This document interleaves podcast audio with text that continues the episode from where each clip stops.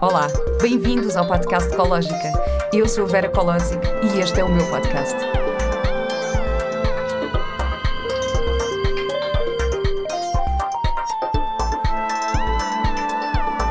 Com o apoio da Pivita.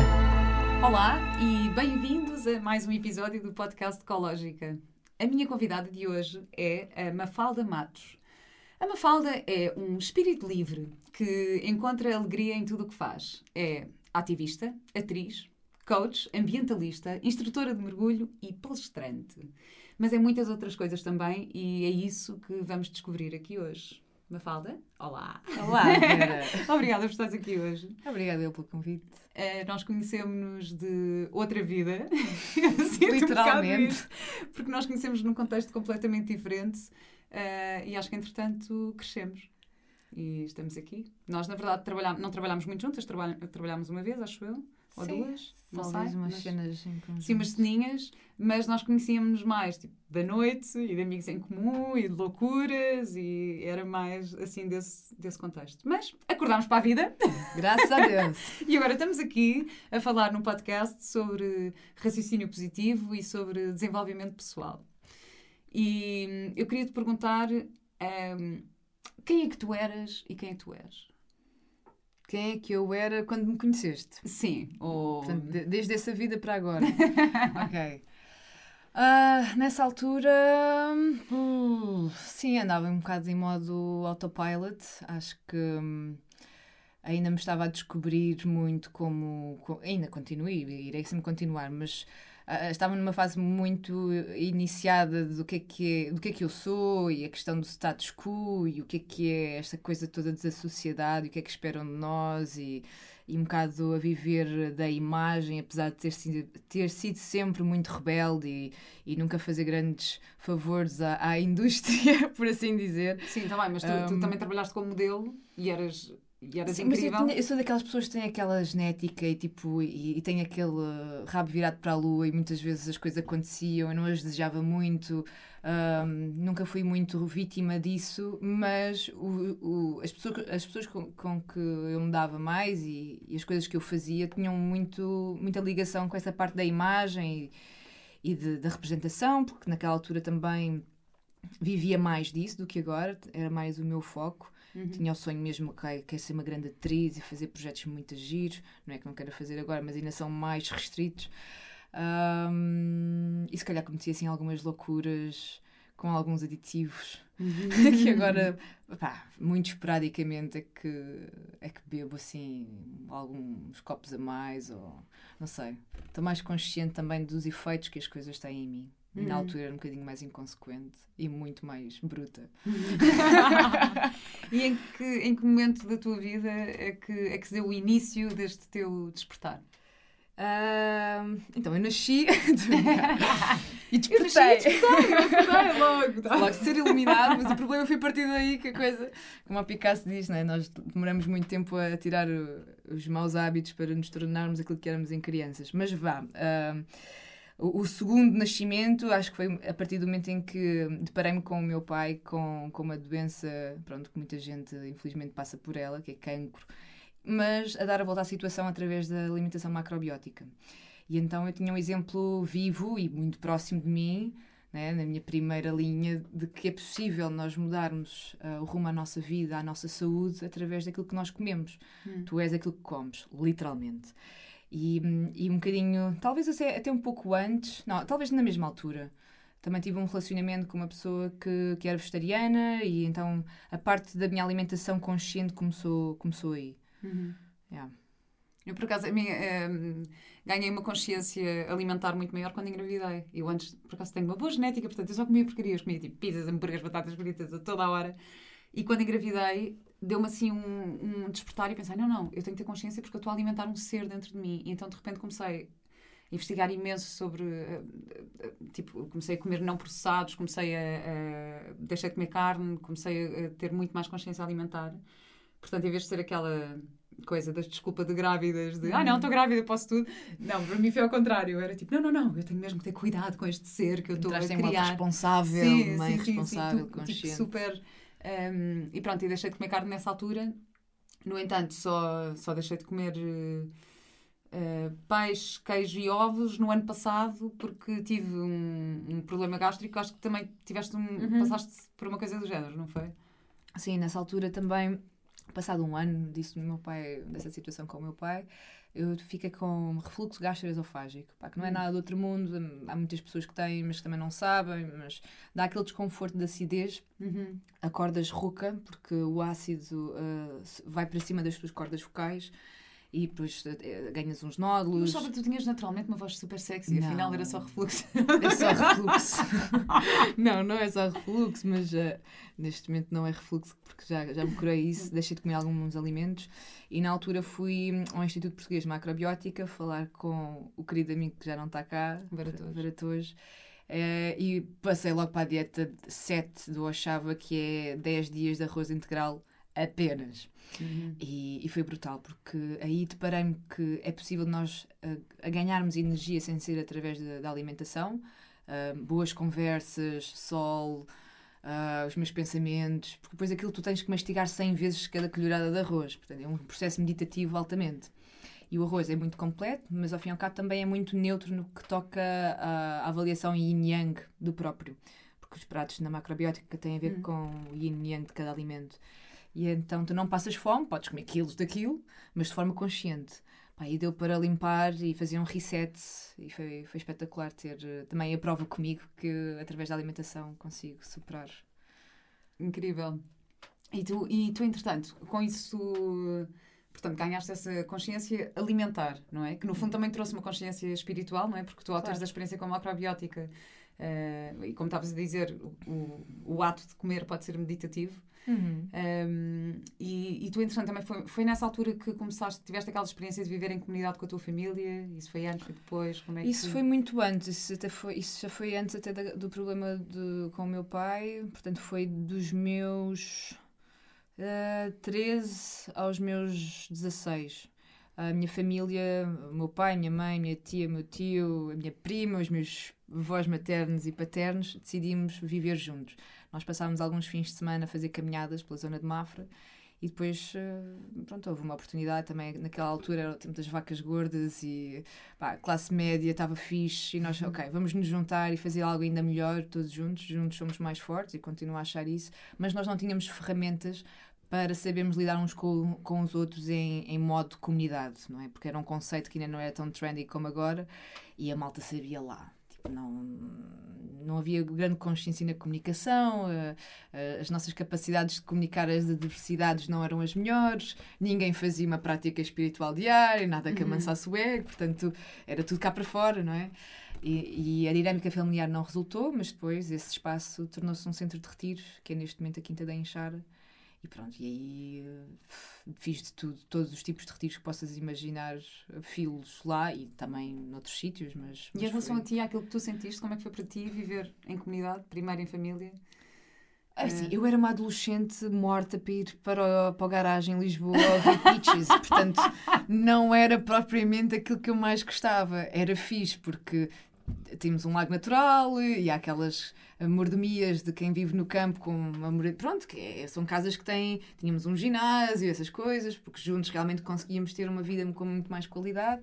Mas eu queria era forrobodó, portanto, eu, eu uma vez que fugi de casa à noite, fiz a cama, mesmo à filme, deixei as almofadas debaixo. oito. Não, eu deixei até à Estrada Nacional e depois tinha lá uns amigos com um carro, porque na altura nem tinha 18, tinha para aí uns, uns 15 anos. Ah, quando estava a começar a estudar depois na Antónia Arroio ah, e pronto, depois estive nessa dinâmica. Foi bom, mas opá, como adolescente não apreciava como aprecio hoje, nem pouco de perto. Não, E quais é que tu achas que são as, as ferramentas necessárias para conseguir viver bem em comunidade? Eu tenho sempre, eu sou sempre um bocadinho reticente hum, em relação a isto, ou seja, eu acho que o conceito é bom e que os princípios são bons, mas na prática Hum. ah, acho sempre que é, que é difícil, porque nós temos egos, inseguranças, temos ah, questões emocionais. Sim. hum, quais é que tu achas que são assim as ferramentas necessárias? As ferramentas necessárias hum, é uma visão conjunta. E Hum. muitas vezes as pessoas nem sabem o que é que elas são, quanto mais a visão, não é? E, e é, só por isso, e é por isso que só 2% das comunidades intencionais em todo o mundo é que resistem passado os dois anos de serem iniciadas. Um, pá, eu, eu, eu, comunidades sou um bocadinho descrente, um, mas co-housing acho que é um formato mais hum. saudável, porque cada um tem a sua casa. Uh, claro que há, há, processos de decisão que têm que acontecer pela, por causa das zonas comuns, mas que não interferem então, tanto. Consegues, com... consegues só definir para quem não tem, para quem não sabe nada sobre isto, o que é viver em comunidade e o que é viver em co-housing? Então, viver em comunidade, nós partilhamos espaços comuns vitais, tais como a cozinha, a sala, às vezes até pode ser um quarto, pode ser um dormitório, uhum. não tem que ser sempre, casas de banho ou não. Um, todas as zonas comuns essenciais são, são partilhadas. No co-housing, não. É, cada um tem a sua casinha, pode ser também uma casona, mas normalmente é uma casinha. Um, também é um conceito muito ligado ao minimalismo. Portanto, tens o teu quarto, tens a tua casa de banho, tens a tua cozinha e a tua salinha. Uh, e depois tens, podes ter uma sala de festas em, uh, para toda a gente usar, podes ter uma horta comunitária, podes ter uma sala de terapias conjunta, um espaço coworking, porque as pessoas podem viver naquele espaço, mas também trabalharem, e quando trabalham, podem trabalhar todas juntas numa sala só para isso, uhum. mas casa é casa. Uhum. Tem algumas obrigatoriedades por exemplo, almoçarmos todos juntos aos domingos para, para que haja assim alguma regra não é, de convivência, porque senão uh, torna-se à mesma aquilo que acontece nos apartamentos, não é, de que, ou nas casas ou nas moradias, em que cada um faz a sua vida, moramos todos uns perto uns dos outros, mas ninguém, ninguém se dá. Hum. Ali não, temos que, temos que nos conhecer um pouco mais, mas é muito light. Portanto, é um compromisso mais leve uhum. uh, em que salvaguardas a tua privacidade e as zonas essenciais que muitas vezes pá, um é vegetariano, o outro é vegan, o outro ah. come carne e partilhar a mesma cozinha quando os ideais, as visões são tão diferentes. É aí é que a porca torce o rabo. Claro. É. Não, e outra coisa que também, às vezes, que sempre me deixou assim um bocadinho confuso, uma vez tive uma, não uma discussão, uma discussão saudável com um amigo sobre isto, porque ele era, era todo, não, porque viver em comunidade é que é, e a nossa sociedade tem que ser assim, assado, e, assim. e eu tenho um filho. Quem? É? O Gil? Não, não, não. não, não, não. Não posso dizer o nome. Mas tá bem, tá bem, tá bem. Não, tá mas não foi. Uh, mas eu tenho um filho e depois aqui há um bocado. Ah, porque ele estava a falar muito do conceito de família e como o conceito de família é errado e porque nas comunidades tira-se esse peso de, da uhum. mãe e que as crianças são cuidadas uh, pela comunidade toda. E eu, ok, isto um, faz algum sentido, mas existe uma parte do meu instinto maternal e do. Ou seja, imagina, eu amamentei o meu filho, eu não quero que ande outra a amamentar o meu filho, estás a ver? Uhum. E, e, isso. Um, em que há coisas que podem ser, ok, um conceito imposto pela sociedade em que estamos, mas há outras coisas que eu acho que, que é instinto animal, ou que para mim é um bocado um, nesta coisa dos filhos. Eu depois até te falei deste documentário dos kibbutz, Sim, que eram as comunidades. Ainda, mas... Pronto, mas são as comunidades israelitas que foram criadas há uns anos com um bocadinho com esse intuito, e o que acontecia ali é que as crianças viviam todas juntas num dormitório, uhum. É, eram cuidadas por amas, então tiravam esse peso de cima dos pais, os pais só passavam acho que uma hora e meia com as crianças por dia.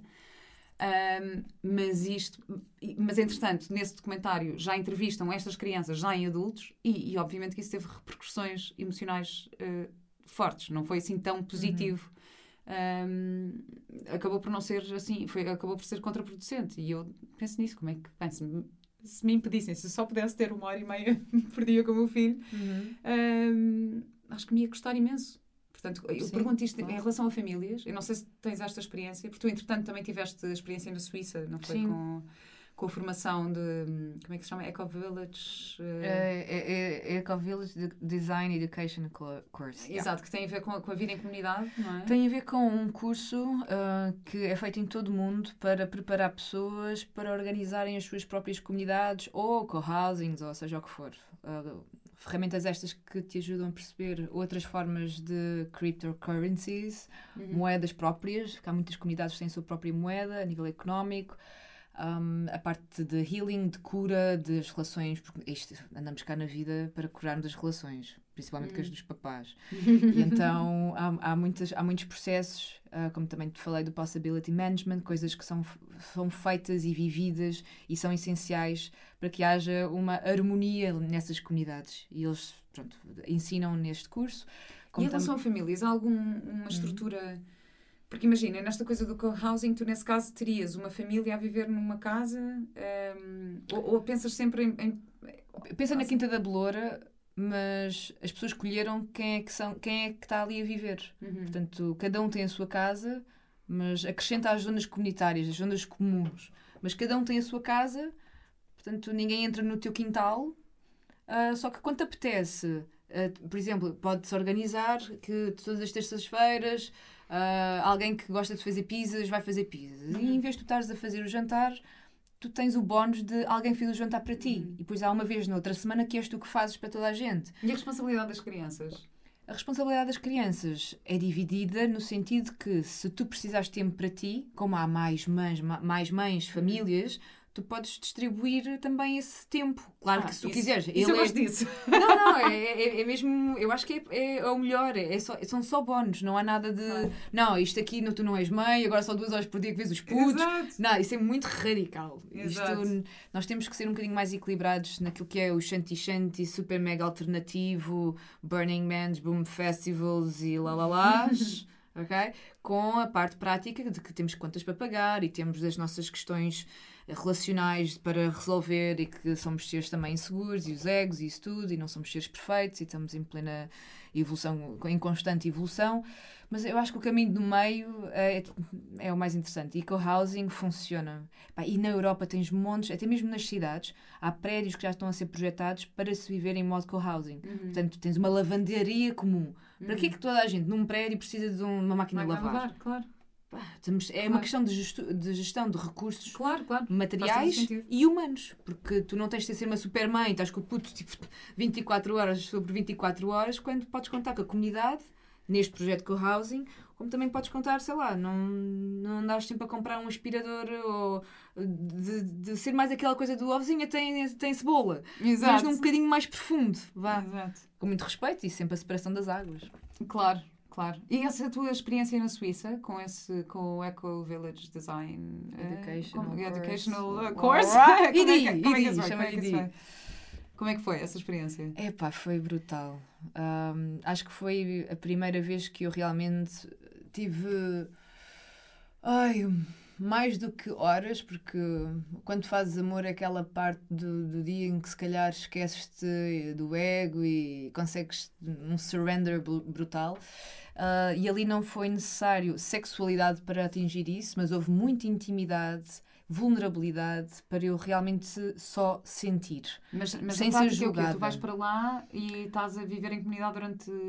Vai, vives é em comunidade durante 30 dias, estás a aprender este curso que tem parte económica, social, eh, política e, e ambiental Portanto, todos os dias tens aulas. Uhum. Uh, a questão é que estás num ambiente já de uma comunidade, portanto, aquilo é uma comunidade de, de 50 pessoas já a funcionar, que recebem outras 50 para ensinar como fazer. Okay. E as pessoas que vão a esse curso já têm uma predisposição e também, como estão a ser ensinadas skills.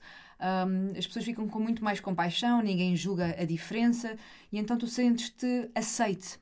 Não tens que criar nenhuma máscara, não tens que uh, pedir desculpa por seres quem és uhum. e até te batem palmas pelos teus erros e pela tua E quanto mais vulnerável tu te mostrares, é pá, mais inteiro e consciente tu estás. Então há, há também esse, esse incentivo da verdade, da autenticidade. Uhum que muitas vezes na sociedade é completamente banido. Apesar das marcas e pronto, e toda a gente dizer sim, ser quem tu és, yeah, ok.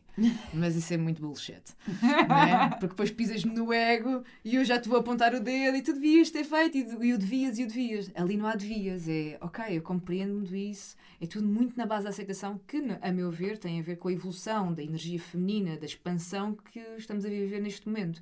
É expansão. Hum. Estamos num momento. É por isso que há mais. à internet, há toda a gente comunica, tipo, uau, estamos a, a florescer, estamos a abrir. E essa abertura necessita compreensão e tudo mais, mesmo por senhores como Trump e Bolsonaro da vida. Muita compaixão, porque fogo.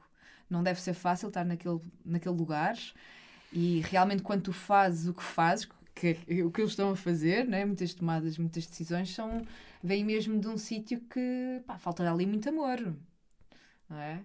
Isto não há pessoas más. Hum. A meu ver. a meu ver. Eu, eu, acredito que a solução é sempre pelo amor. Claro, eu também acredito nisso. E acho que. Um, e essa. Pronto, a questão da aceitação, acho que há que aceitar, e, eh, mas perceber. Ou seja, uh, eu, pelo menos, é, um, é, da minha experiência, daquilo que eu tenho vivido nos últimos tempos, é imagina, se eu estou numa situação de de conflito ou que, ou que alguém me diz alguma coisa que me está a magoar, eu penso, ok, vou respirar, tentar perceber o que é que isto está a provocar em mim, porque é que eu estou porque é que isto está a provocar em mim isto. Ou seja, tento primeiro encontrar em mim hum, a razão daquilo que eu estou a sentir, do que apontar ao outro. Não, porque tu estás-me a fazer isto assim, assim Tu és um ser muito Estás- bonito, Vera. Oh, obrigada. Não, mas, não, mas isto é uma aprendizagem que eu estou. E claro que nem sempre eu consigo pôr isto em prática, percebes? Sim, Mas claro. mas tento muito ter essa consciência de ok, porque é que isto está a ser assim, porque é que- e depois tento também, e também já tive esta conversa com algumas pessoas, que é pensar que o outro está sempre a fazer o melhor que pode e o melhor Yeah. que consegue com as ferramentas que tem, porque se calhar falta amor, se calhar falta eh, uma série de coisas. Até mesmo E assumir- de comunicação. São coisas que são faladas muito nos cursos de comunicação não violenta.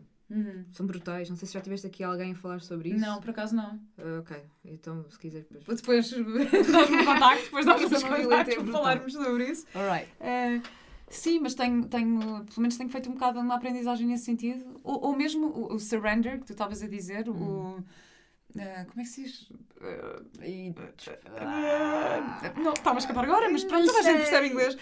Nós temos estrangeirismos. E, e já me aconteceu, imagina, eu estar em, situação, em relações, em relacionamentos, estar, estar numa situação de conflito e que me está a provocar uma coisa, ou, ou uma tristeza profunda, ou não sei o quê, ou não estar a conseguir mesmo comunicar com o outro, por mais que eu me mostre aberta, tipo, tenho outra pessoa que, não está a perceber isso, e chegar a um ponto em que eu digo, olha, eu estou a tentar, mas eu não consigo mais. Eu não, eu não consigo chegar à expectativa que tu tens de mim Uhum. e, e não, não, não consigo. Portanto, isto é o que eu sou. Eu não me sinto mal com aquilo que eu sou. Acho que não estou. eh, Estou mesmo a tentar encontrar respostas. E, portanto, isto é uma, é uma aprendizagem que eu tenho tido nos Sim. últimos tempos e acho que é. Portanto, não é aquela coisa do aceitar, ah, não, está tudo bem, sim, não, claro, shanti, shanti, shanti, shanti, e e está-te a provocar uma coisa que tu não, estás a. Não, há que viver as emoções. E- Claro. E, muitas vezes as pessoas consideram que há boas emoções e más emoções. E Assim, no sentido da vibração da coisa, há, não é? O medo não é uma vibração alta, Uhum. certo? Mas é humana. Nós Uhum. somos terrenos, portanto, Claro. ainda não ascendemos. É o Claro. que se passa cá.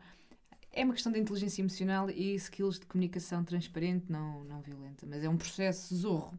Mas é tão bom estes temas estarem a ser cada vez mais badalados, as pessoas têm mais consciência disso. ah, e há tantas transformações de pessoas à minha volta. Porque é, é mesmo aquela coisa, ah, burro velho aprende línguas, ou ninguém muda, só se refina. Epá, eu não acredito nisso. Eu também não. Não Aliás, eu nisso. acho que nós estamos em, em constante mudança sempre e acho que isso foi também foi assim um insight que eu tive numa viagem que fiz. Eu já contei esta história no episódio, não vou repeti-la, mas eu basicamente fui a Singapura abraçar a Ama. Sabes quem é a Ama? Sei, sei. E foi uma viagem que não sei o que aconteceu e ela estava em Singapura e disse: Não, eu vou lá abraçar a Ama. E o momento foi super estranho porque aquilo era tipo na centro de fila. conferências, tipo, muito afora.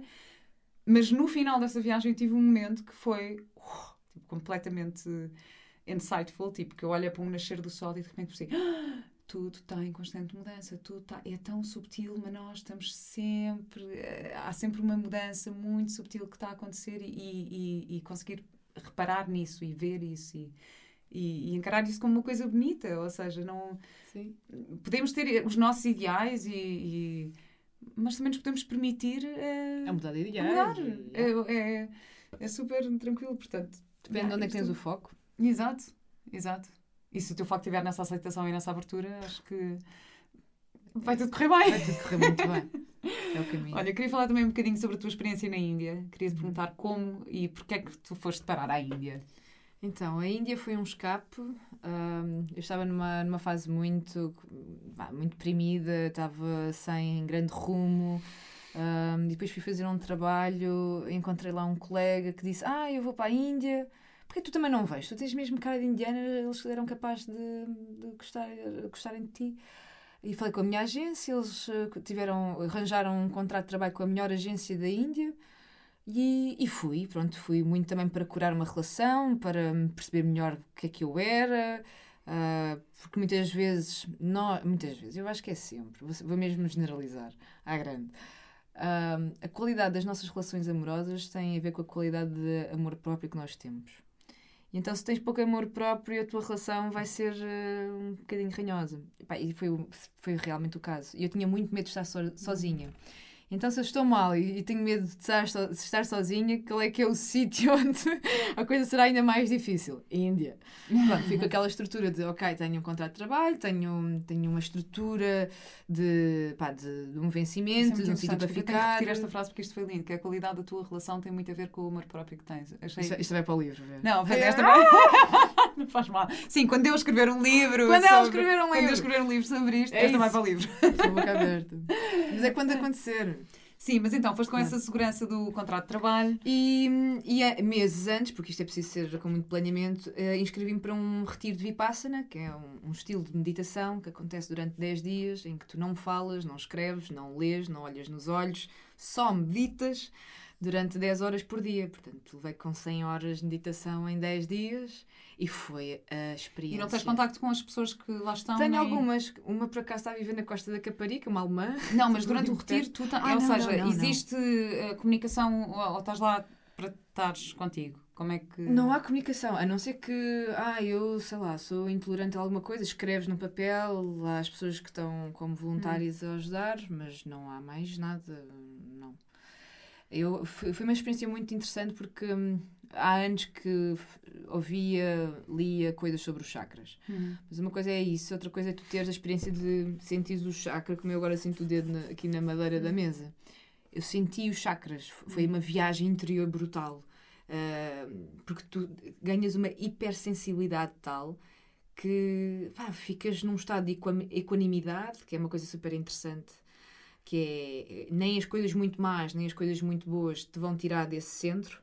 E então nós ali treinamos, pá, mesmo que tenhas uma mosca na, na ponta do nariz, tu não te vais mexer e vais transformar aquela sensação de, de, de- de Desconforto. desconforto, não é? Ou de comichão, e pões o teu foco uh, físico noutro sítio e aquilo desaparece. Hum. E, e acontece. Agora, é preciso ter muita calma e muitos dias ali a exercitar. Só que foi sim uma experiência. Eu, se não tivesse feito esse curso, eu não teria conseguido viver na Índia seis meses e, e não era a pessoa que era hoje, porque hum, já não me passo. Hum. Não me passo. Não.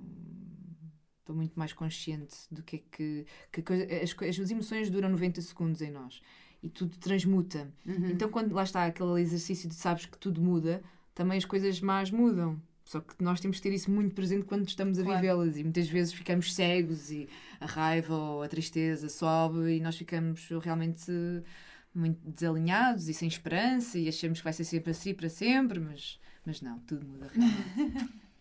Ou, mesmo, ou mesmo se estamos num momento muito triste, podemos aceitar e curtir a tristeza. e devemos curtir a tristeza, sim, Isso- claro. Ahm, Eu já tive, já tive momentos em que, imagina, opa, que é um dia que de facto acordo mais sensível com o que Hum. quer que seja, não temos de estar sempre felizes, pronto. Mas que acordo e começo, ah, hoje estou- estou triste também, epá, vou curtir esta tristeza, vou mesmo pôr aquela mas, música. mas é opcional, também, também podes curtir e acho bem, e eu curto, bué, Sim, não, mas tipo. Mas também podes sair daí de forma consciente. E há não, não, ferramentas para exatamente, tu, exato.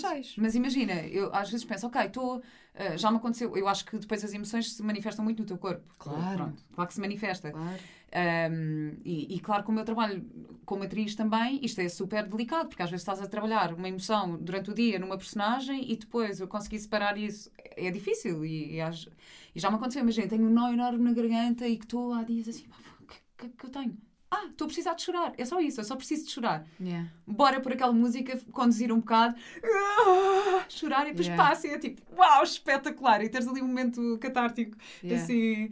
Um, yeah. Portanto, acho que isto também é uma forma de Sim. aceitação, não, não bloquear a, tris- a tristeza sim, só sim.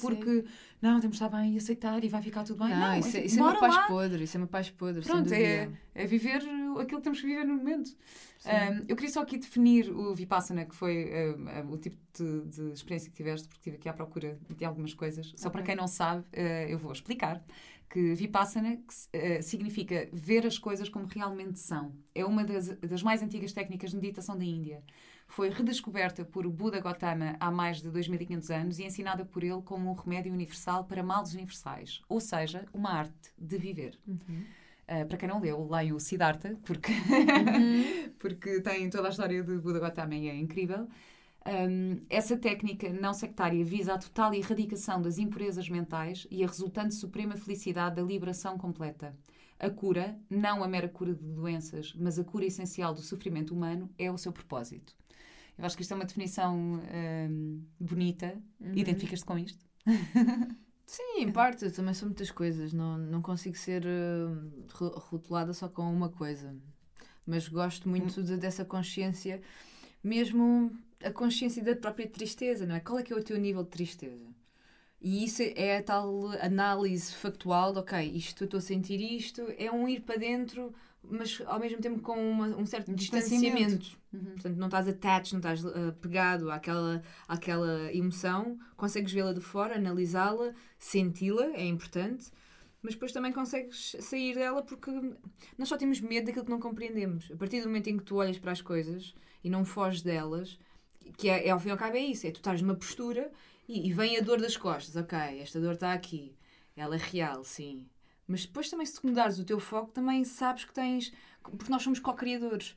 Nós não somos vítimas da vida. Uhum. Ai, aconteceu-me isto e não sei... Não, nós somos co-criadores. Portanto, vamos lá co-criar. Se não te apetece ir por aí, também, há, também és livre para ir pôr o foco noutro sítio. Uhum. Mas concordo plenamente que nós temos que enfrentar, apoiar, acarinhar as nossas dores, porque elas também são sinais de muita coisa que, que quer dizer, se nós não integrarmos essas emoções, vão haver resultados físicos e, e outros, se calhar, não é? Porque não, não, não estamos a aceitar, não, não estamos a, a integrar naquilo que, que, tem a ver com a nossa aprendizagem da nossa alma, vá. Uhum.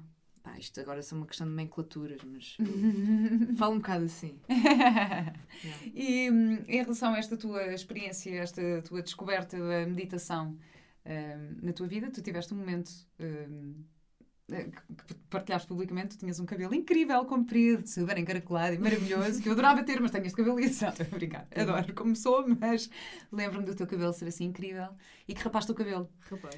E que isto foi um momento numa meditação tua que te surgiu. Sim. Surgiu numa meditação de manhã, um, era dezembro, estava frio, pá, mas não não era aquele que. Eh, pronto, eu sabia que também não, não iria necessitar de não tinha um compromisso com, com, o meu visual para nenhuma produção, para nada, para nenhum uhum. projeto. Uhum.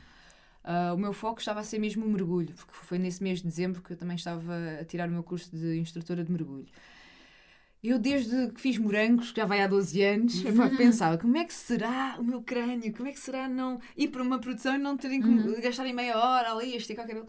Um, e então nessa, nessa meditação surgiu isso e, epá, e, e, e armei-me com toda a coragem porque havia muita gente que, que, me identificava pelo cabelo e que diziam que a minha imagem de marca era o cabelo e depois há aquela coisa de a minha persona, eu sou o cabelo, mas eu não sou o cabelo. então, mas o que é, é isto? Já fui ao programa da Cristina, então, e ela perguntou, estamos, e qual é, é a tua, o cabelo era a tua imagem de marca? Não, a minha imagem de marca é a minha autenticidade, que eu também claro. achei assim uma, uma boa metida, sabes? Porque é fogo, nós não podemos, eu, ou pelo menos eu não posso limitar a uma coisa que, que, pá, que, é cabelo, ou que é roupa, ou que. Claro. Ou, uh, nada, não gosto de me limitar. E então, pronto, foi a máquina 1. Aí foi uma sensação brutal e depois foi uma experiência social gigante porque realmente como era conhecida pela, pelo cabelo, que aquilo dava tipo cabelo para duas cabeças e não sei o que, as cabeleireiras hum. adoravam aquilo tudo. Um, como é que é possível uma pessoa com tanto cabelo e cabelo tão bonito de cortar? Pá, e pessoas com cancro e fazem químios e uh, pá, desde homem, homens e mulheres. Pá, se tu tiveste essa força para cortar o teu cabelo, quem sou eu para ter agora aqui problemas não é? Pá, houve muitas pessoas a, a, relativizar esta questão do cabelo, uhum. porque realmente pá, tem o impacto que tem. Sim, também serve de antena, é? se formos para a parte de Shanti Shanti, o cabelo é usado para conectar-te mais uhum. com o céu. Tens uma antena maior aquela história do Sansão, não é por acaso, pronto, há muitas... muitas... Os monges, os monges budistas... Os monges têm a ver mais com cortar as raízes, de cortar essa ligação para ficarem enraizados, porque já fazem tanto trabalho para ir lá acima, que se eles têm uma antena, aquilo ainda vai mais rápido, mas isso hum. depende das, das doutrinas, há várias... Há várias por acaso não sabia, essa, é... Ah, agora faz sentido o Avatar. As tranças do Avatar. Yeah, as tranças claro. do Avatar, exatamente. Claro, Conectas claro. com a mãe árvore e estás conectada com o todo e nananã. Okay. Por acaso não sabia essa, essa yeah. questão do cabelo. Mas eu sempre tive. Eu por acaso sempre achei. Eu lembro há uns anos que a Fernanda Serrano cortou o cabelo para uma Sim. novela, lembras-te? Isto foi super. Sim. E ela sofreu imenso com aquilo e, e, e respeito imenso ela ter, ter sentido aquilo. Mas eu lembro-me na altura olhar e pensar: epá, que sorte, que experiência tão. Yeah eu pensei, incrível poder. Uh, eu às vezes não mexo mais no meu cabelo exatamente pela profissão que tenho, ou seja, tento, Sim, ok, claro. vou manter-me versátil, mas claro. sempre que posso mudar ou que tenho uma opção, digo, olha, bora lá, bora Sim, lá arriscar. Nós atores temos uh, esse, esse, esse, fetiche, né? Tipo, quando é que eu vou poder uh, rapar o cabelo? Lá está, eu, olha. Uh, não, mas depois achei interessante também porque tu escreveste sobre isso e escreveste que, ou seja, Ai, também tem uma questão ecológica grande. Tu de repente deixaste de gastar shampoo e amaciador. Ai, foi brutal. E o tempo, a rapidez com que se toma banho, e depois não há questão do está bem hoje, não está bem hoje. Um, é assim, também podes ter os sabões sólidos e os amaciadores sólidos hum. e não gastas a embalagem. Mas é, é um bocado como o Einstein, que ele vestia sempre a mesma roupa para poupar X segundos ao total da vida, que dava, ainda dava, um, acho que eram uns anos. A alta, a, a, o tempo que se gasta a escolher estas coisas. Hum. Mas claro que nós somos seres emocionais e é? o amarelo hoje fica bem, tem a ver com as minhas sensações de hoje. Mas foi um simplificar. Eu, eu gosto muito de, de, da parte do minimalismo, de ter X peças, uhum. maricondos, gosto muito. Uhum. Yeah. Não, também gosto disso, por acaso. Estou cada vez melhor nisso. não, mas por acaso eu fiz uma mudança de casa. Uh, vivia, agora estou a viver numa casa de 100 metros quadrados. Pronto, eu, o meu namorado e o meu filho. É pequena, mas é ideal. Uh, e livrei-me de uma série de coisas quando fiz a minha mudança. e agora. Bem. E eu adoro fazer isso. Eu estou sempre em constante, estou sempre em arrumações e não sei o quê, em, em, dar uma nova vida às coisas, em mudar, em dar a outra pessoa e não sei o yeah. quê. Um, aprendi a recusar, que eu acho que é uma coisa. Tipo, quando te dão presentes, Sim. brindes. Uh, estás a ver, imagina, no outro dia, eu agora estou a fazer um trabalho para um, um programa de RTP que andamos por Portugal. Uhum. E fomos a um sítio que era a Biorri, em Estarreja, que é um percurso de bicicletas maravilhoso. E no final eles gostam sempre de nos dar uns brindes. Imaginem, no final queriam-me dar uma t-shirt, um, um imã para o frigorífico e uma garrafa reutilizável. E eu disse: Olha, obrigada, sim, eu vou aceitar a garrafa porque eu tenho sempre garrafas reutilizáveis, vai ser ótimo, é uma para o meu filho, não sei o quê, tipo, eu uhum. uso. A t-shirt olha para ela e disse: fixe, é gira, vou usá-la e ainda por cima é fixe, porque tem tipo pássaros e é, que é a, a promover um projeto muito fixe. E disse: Mas o imã, olha, desculpa, eu vou recusar. Dá a outra pessoa que precise, porque eu nem sequer tenho um frigorífico onde pôr o imã. Portanto, yeah. tenho um frigorífico embutido, nem sequer vou usar. Um, e então estou cada vez a ganhar mais consciência Saber disso. dizer que não é bom. Não? Saber dizer que não. Claro que há momentos em que, ou seja, que a pessoa quer te dar Uh, e a Maria Kondo diz isso também, que é o presente serve um propósito. Ou seja, eu dou-te um presente porque estou a demonstrar algum tipo de amor. E tu até podes aceitar por perceber que, que essa é a minha intenção. Mas podes aceitar e pronto, já serviu o seu propósito naquele momento. Depois, até podes passar uma hora perceber, eu não preciso disto e vou dar a outra pessoa que precisa mais. Ou vou uhum. dar, uhum. um, ou vou reciclar, ou vou sem culpa, porque claro. uh, esse objeto tem já serviu o seu propósito. Eu acho isso muito agir. Yeah. E mesmo em relação a roupas e consumos e não sei o quê, agora estou muito mais consciente de produtos portugueses, de. Um, de coisas que são produzidas de uma forma mais ecológica, estou assim para lá caminho. Não é, não é minimalismo, não, não consigo ser assim totalmente minimalista, mas, mas acho que já estou a ganhar uma consciência, boa, isso é boa, fixe. Boa. Um, bom, e tu também fizeste uma formação em coaching. Yes. Uh, que é um tema que também me interessa muito. Eu vou fazer uma formação em coaching agora em novembro, estou muito contente. uh, com o Pedro Vieira, que foi o meu primeiro entrevistado deste podcast. Uh, e tu disseste-me que o coaching te ajuda muito a fazer as perguntas certas. Uhum. Um, que tipo de perguntas é que te ajudaram na altura em que fizeste o curso e que te continuam a ajudar sempre? Um, não só as perguntas em si, mas a própria, o próprio formato de uma sessão de coaching. Portanto, começamos sempre com a realidade, pá, pontos fracos, pontos fortes. Uh, o que é que está a acontecer de bom, o que é que está a acontecer de menos bom. Um, falar da realidade, seja qual a área for, não é? Dependendo das conversas que estou a ter com quem. Objetivo. Uh, isto também serve para reuniões ou análise que eu quero fazer à vida. Qual é que é o objetivo? Ok, o meu objetivo aqui nesta sessão hoje é termos uma conversa super agradável em que eu não vá dispensar, se calhar, muito tempo em cada pergunta que tu fazes, porque há aqui muitas cenas para falar. Portanto, yeah, uma conversa fixe. Pronto. Soluções. 40. Deixa fluir uma falda, se quiseres, fala à vontade. eu estou cá para fazer esse trabalho, não é? Eu sei, eu sei. Estou só a dar um exemplo. Um, e depois passas para as soluções. Normalmente, numa ação de coaching, uh, o coachee tem que dar 40 soluções para uh, obter o objetivo que quer. Uhum.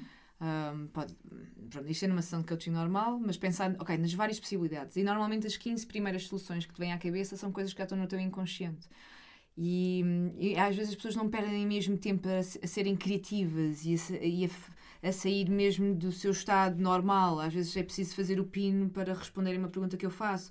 Hum. Ou dizer-te, pá, diz uma pessoa que tu tenhas alta, alta consideração no, no mundo da representação. Hum. Né? Se estivermos a falar sobre questões de acting. Ah, Meryl Streep, ok. Então, se Meryl Streep estivesse no teu lugar agora, o que é que tu achas que ela faria?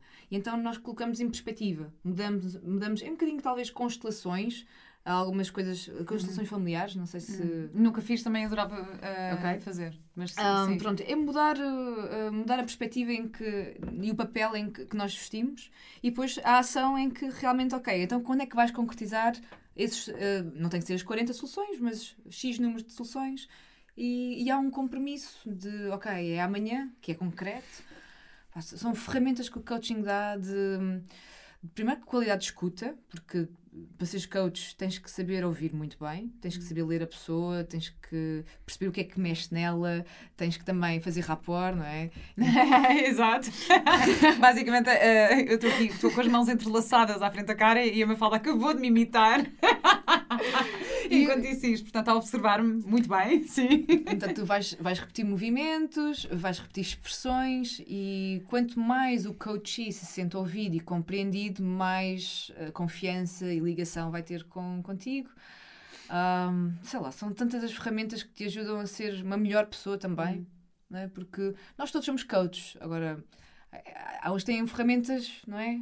Para não serem os juízes, os padres, ou os psicólogos, ou os amigos, uhum. porque o coaching é a partir do teu presente para o futuro e a psicologia explica o teu para presente trás. através do teu passado. Exato. E então é muito, é, é muito proativo, é, muito, é uma energia mais masculina também, porque é muito relacionado ao objetivo. Uhum. Mas também tem aquele parte de escuta que tu tens de ter muita paciência também para um mapa mundo diferente de cada um.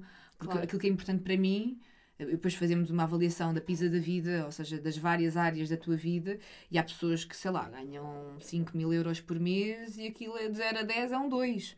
Portanto, não é? são mapas muito diferentes e está tudo certo. E tens empatia por isso, não é? Que teres empatia e teres também a versatilidade de, de pensares como essa pessoa. Colocaste nos sapatos dessa pessoa também para conseguires fazer questões que sabes que vão ao encontro daquele mundo e que não é o teu. Claro. Estou doida para fazer este curso. Eu imagino que, sim. Vai ser giro. Olha, eu ontem estive a ler coisas sobre ti e tu treinaste para o Ironman. Yeah. Fala-me sobre isso, isso é incrível! oh pá, isso foi uma altura muito louca da minha vida. Um, então, eu vi um vídeo de, de triatlo um, pá, e comecei a chorar a ver aquilo, aquilo fez muito sentido. E depois eu tenho, sou muito resistente e faço, começava, na altura tinha começado a, a correr, Uh, e depois houve um dia que fiquei sem a minha companheira de corrida e fui testar em jejum até quando, até quando aquilo dava. Pronto, então vou correr até dar, pronto, até, até acabar a pilha. E fui, fiz caixo de parede em jejum, com ténis trail, fiquei sem duas unhas, foi uma experiência brutal. E, e comecei a apaixonar um bocadinho mais pelo desporto, que eu nunca fui desportista, atleta, de nada. Uh, e aí treinei, comecei a treinar 3 horas por dia, natação, uma hora, uma hora de, de, de ciclismo, de pronto, bicicleta e ia correr, ia correr, ia nadar, a correr e bicicleta, assim, as três. Marquei o Ironman para junho de 2017, acho eu. Só que depois tive lesões no joelho. mas ali, olha, por causa disso, não, tu foste. Mas chegaste, chegaste a fazer? Não cheguei. eu treinei não. para, mas não consegui ah, lá chegar. Não, Pá, sabes que eu estive a ouvir há pouco tempo um podcast do, do Brian Rose. De, era o podcast da London Real com, o, com o Brian Rose sobre o treino dele para, para o Iron Man. Uhum. E entretanto, ontem estive a ver e há um filme que se chama Iron Mind, The Movie, está no YouTube. Uh, por acaso não vi, eu só ouvi o podcast e achei aquilo incrível. É brutal. E ele, bem, é incrível uh, a experiência dele durante. O mindset. É o mindset dele o é mindset incrível. É e ele, houve duas coisas que me ficaram muito na cabeça, porque ele diz a regra, as regras, ah, ele fala de várias regras para assumir este compromisso. Porque ele pôs na cabeça, ok, eu vou fazer o Iron Man. E duas das coisas que ele diz é hold someone accountable e pay for it. Isto são duas coisas que ele diz. Que, é, ou seja, imagina, tu dizes, eu, eu vou deixar de fumar, ou quero deixar de fumar. Diz a alguém, eu vou deixar de fumar para essa pessoa te poder cobrar quase. Estás a ver se tu não estiveres a conseguir uh, chegar ao teu objetivo. Eu achei isto super interessante. Normalmente, uhum. um, às vezes tem um bocado a coisa, ou, ou uh, a superstição que quando quero muito uma coisa não vou falar com ninguém até yeah, estar yeah, mesmo yeah, a conseguir, não é? Do género, não, não, eu quero fazer isto, mas, mas não vou dizer. num processo de sabotagem, não é? Porque... Pronto. Uh, porque também há aquela coisa do... Uh, uh, do, uh, alma do negócio, como é que é? O segredo é a alma do negócio. Sim, sim, é? sim. Então tu também não queres partilhar as energias, porque depois as pessoas também vão Ou contaminar. exato, também. Que tens também Mas outra coisa é o compromisso. Mas isto era o compromisso, é o compromisso ou seja, yeah. para assumir o compromisso contigo próprio, tu consegues fazer isso é, diz a alguém uhum. que vais fazer isso, Uh, diz, ok, eu vou conseguir chegar ao Ironman. Que é, se não, conseguir... se não for, pago de 50 mil. Exato, é um bocado isso, isso. Isso é a última instância do coaching, quando o coaching não se consegue comprometer pá, fazes mesmo com guita. Ok, se tu não fazes esse trabalho de casa, pagas mil euros, de 0 a 10 estás contente com isso? Okay. Não, mas ok. É a última instância, porque a energia do dinheiro realmente move bastante. E exato, e isso é outra das regras que ele diz: é pay for it. E isto de facto é muito interessante, porque. Uh, imagina, ok, vou fazer um curso de meditação ou whatever. Ah, porque há um, um workshop agora, ai, não se paga nada. Pronto. E tu as pessoas desvalorizam. Desvalorizas. É. Agora, se tu puseres esse dinheiro e mesmo que depois não te apeteça, como tu já pagaste, pensas, ok, eu vou experimentar. E de repente tens um compromisso que é. te faz eu achei isto super interessante. É. Achei isso mesmo. E funciona. E isto funciona. funciona. Ah, eu paguei 600 euros para ir para o Ironman, mas não foi por isso que consegui ir. Ah, Pá, pronto. Porque... Devias ter pago 6 mil, que era Não, eu sou, eu sou muito. Não, mas tiveste lesões então. Tive foi. lesões. Sim, eu tive lesões porque também fui muito ambiciosa em querer fazer um Ironman à primeira, num curtos de espaço de um ano. Uhum. Porque, e depois eu, tenho, eu sou vata, vai, a nível ayurvédico, a minha constituição física, eu sou, tenho um metabolismo muito acelerado. Uhum. Pá, e quando faço cardio, esquece. Eu estava com 52 quilos, mega seca, e depois tu não tens estrutura muscular, não tens músculo para aguentar. É sempre nas corridas que há as maiores lesões. O embate no Alcatrão é lixado. E nem sempre consegui correr em zonas de terra. E pá, e pronto. Mas assim, valeu bastante isto também é uma coisa do coaching, que é, tu tens de ter um objetivo guru, que é algo pá, extremamente forte e, e grande, que tu acreditas lá no fundo que consegues uh, concretizar a coisa, mas é, é, pá, não, é, não é fácil lá chegar. Portanto, isto era o meu Ironman. E depois há objetivos bebés, que são coisas pequeninas que tu fazes todos os dias para alcançar aquilo. Só que se, quanto maior for o teu objetivo guru, maior é o caminho que tens a percorrer, logo uhum. a tua evolução vai ser maior se o teu objetivo tiver, se fosse mais pequeno, estivesse mais próximo. Uhum. Se fosse uma coisa que tu conseguisses alcançar num mês e tu não consegues te preparar para um Ironman durante um mês. Claro. Então é importante ter objetivos grandes também para a tua evolução cada vez ser maior. Isso é super fixe. E eu aí evolui bastante na parte da alimentação muito mais do que na altura do meu pai. Aí foi mesmo a alimentação alcalina, eh, porque depois os desportistas têm desgastes gigantes e têm que conseguir relaxar e, e, e ficarem eh, alcalinos, vá, porque tu começas a oxidar e estás sempre a inflamar, uhum. porque o desporto é uma, é uma inflamação. E então, naquelas proporções, claro. eram muitas horas. Eu só, eu só comia, dormia, treinava. Pois. E pouco mais, porque ficava tudo para o desporto. Era... Mas eu acho incrível ter, te teres proposto a isso. Acho, acho maravilhoso, sério, eu achei mesmo fixe. Sim. E tens aqui uma coisa que eu adoro, que é tu és cuddler profissional. Yeah. Ou seja, és abraçante. Não é só abraços, mas, mas sim, é abraço. não sei a palavra em português. Mas o que é que isso significa? Então, quer dizer que eu recebo dinheiro para mimar pessoas. yeah, a parte profissional tem a ver com isso, ou seja, eu consigo gerir a energia de um espaço, de um grupo ou de uma sessão one-on-one, -on -one, em que separo bem o que é que é intimidade e sexualidade. Porque hum. muitas vezes há conexão, há, há, ligação direta de que nós, para sermos íntimos, temos de ser, ser sexuais. Hum. Portanto, se tu metes a tua mão no meu ombro ou ficas uns segundos com a mão na minha perna, isto já quer dizer YZ pela sociedade. Só que isso não é verdade, porque nós todos precisamos de toque. Claro que claro. nas cuddle parties não se toca na zona do biquíni, portanto, não é? Zona do biquíni, uhum. imaginem o biquíni. Uhum. Uh, não há saliva, não há, ninguém retira roupa, uh, os relacionamentos que tens fora do círculo são respeitados ali dentro, porque podes ter um relacionamento em que conchinha é só com o meu marido. Ok, certo, e tudo bem. Uh, mas depois entramos ali num comboio de conchinha, que é uma coisa. Olha, eu tive uma experiência dessas no Boom, quando fui ao, a única vez que fui ao Boom foi para aí 2004 ou 2006, já não sei, mas que basicamente fizemos uma coisa que era o túnel do amor e foi numa das ah, tendas sim. de. Então eram duas filas de pessoas uhum. viradas uma, uma para a outra e nós passávamos pelo meio e, e tu basicamente estás só a receber festinhas, Sim. mimos, toque. Yeah.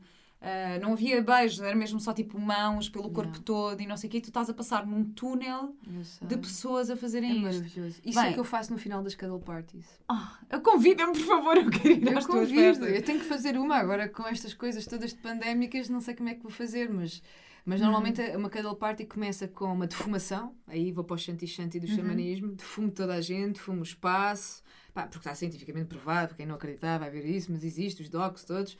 Eu defumo toda a gente, uh, toda a gente se apresenta numa roda, estamos em círculo, toda a gente fala um bocadinho sobre si. Um, faço um exercício fulcral para perceber o que é que. Porque não fazes cuddling sem consentimento. Portanto, uhum. Vera, podemos dar um abraço? E tu vais dizer que sim uhum. ou que não. E se for para ti um talvez, tu dizes que não e eu digo obrigada por te respeitares. Portanto, uhum. estamos ali numa base de confiança brutal em que nada vai acontecer se tu não quiseres e até apreciar tu dizes que não, porque tens que ouvir da outra boca obrigada por te respeitares Exato. quando a pessoa recebe um não. Uh, e é um exercício em que, aos pares, pares a pares, isto depois de uma meditação de 15 minutos para attunement, uhum. não é? toda a gente ficar no mesmo nível.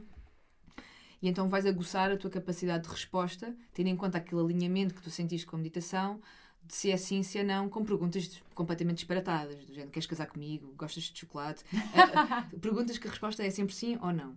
E se houver uma dúvida, treinar as pessoas para dizerem que não, não e o outro diz obrigado por respeitares.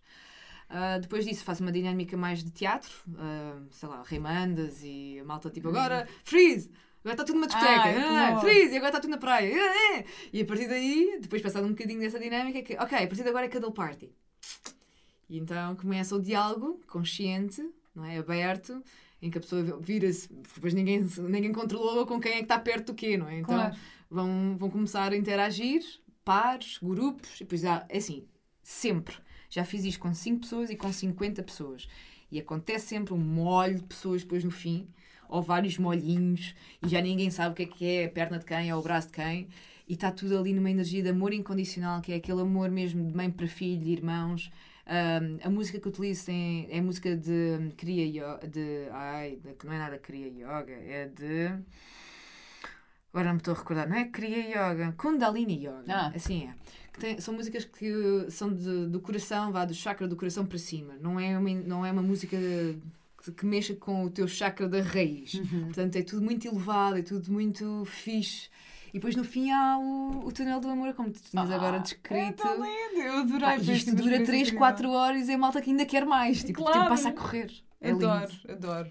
Olha, Mafalda, um, ah, só mais uma coisa aqui em relação aos abraços, uh, porque tu dizes que precisamos de pelo menos 8 abraços por dia para sermos felizes e saudáveis. Portanto, Sim. o abraço tem mesmo um grande poder e yeah. o toque e toda essa conexão. Portanto, incrível. Eu quero muito experimentar ir numa festa, uma festa dessas. Mas obrigada por esta conversa maravilhosa obrigada que tivemos aqui. Só tenho mais uma pergunta para ti, okay. que é a pergunta que eu faço sempre, que é qual é a tua ecológica de vida? Amor. Lindo. Queres uma frase? Queres que, queres que Não, podes, pode ser só isso. A minha ecológica de vida é amor, faz todo sentido. Sim, o meu propósito de vida é amar e ser amada incondicionalmente. Hum. Lindo. Obrigada por isso. Obrigada, eu. Obrigada, Mafalda. Foi ótimo. Temos que continuar esta conversa e tens que me dar aqueles contactos. ok. okay. Obrigada. Obrigada.